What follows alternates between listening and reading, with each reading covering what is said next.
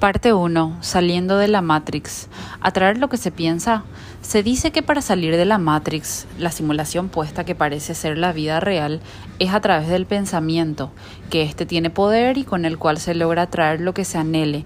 Comúnmente está relacionado con salud, dinero, amor y felicidad, deseos que se cree que con tenerlos se alcanzará la plenitud de la existencia como ser humano.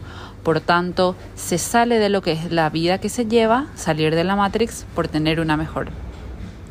Pensar en cualquiera de ellos puede considerarse la programación y lo que en esta vida se debe vivir, identificando esta hasta que sucede. Es de gran relevancia iniciar un análisis desde la niñez, pues desde aquí hay una influencia importante en el comportamiento que habrá cuando adulto activación y desactivación de implantes que dicta el modo de actuar de esa persona, activado por entidad dueña. Siendo niños, se ha expuesto en escenarios cumpliendo un contrato con quienes se rodea y a su vez estos cumplen el suyo.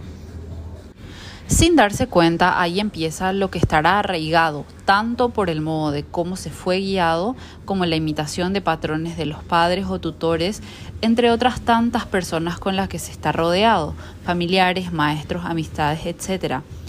Sin excepción, crecemos haciendo uso de ello. Ahí viene el gran reto o lucha, pues ya se está predispuesto bajo un subconsciente, el potencial a desarrollar, sin dejar a un lado qué es lo que se debe vivir, que no fue al azar y así se dispuso que sería el núcleo en donde se desarrollaría ese individuo, es decir, cumplir el contrato de vida. Al observarnos para conocernos, discernir algunos desenlaces, entendemos por qué sucedió de ese modo y si se profundiza, quizás se identifique qué es lo que se debe aprender. Pero quedarse solo con ello no tiene trascendencia, pues ahora la lucha está en que una vez identificado se opte por un camino distinto, pues si no se repetirá. Y ahí es un claro ejemplo del por qué siempre me pasa a mí, Haga lo que haga, me toca estar con determinadas personas. Nunca logro tener una mejor calidad de vida. Me alcanza para lo mínimo necesario. ¿Por qué a mí? Los escenarios puestos por la entidad están permanentemente dándonos acceso a cambiar de decisión. A su vez, están los susurros mentales para transitar por otra vía. De no identificarlos, se opta por la misma y conllevará el mismo efecto.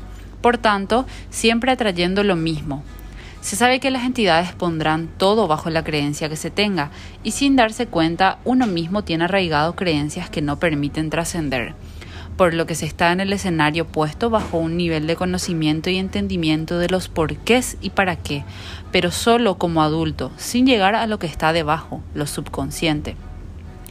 Hoy he observado mis patrones, así como lo que tenía arraigado y qué fue lo que me desencadenó en el presente que vivo Despierta, consciente de las consecuencias, opto por caminos distintos, escuchando el susurro mental acompañado del discernimiento, que ambos pueden ser puestos por la entidad o mi conciencia integrada, mi guerrera astral.